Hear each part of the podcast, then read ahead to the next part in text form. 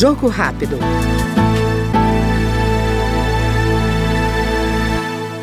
A Comissão de Cultura aprovou o projeto que cria uma política permanente de apoio ao setor.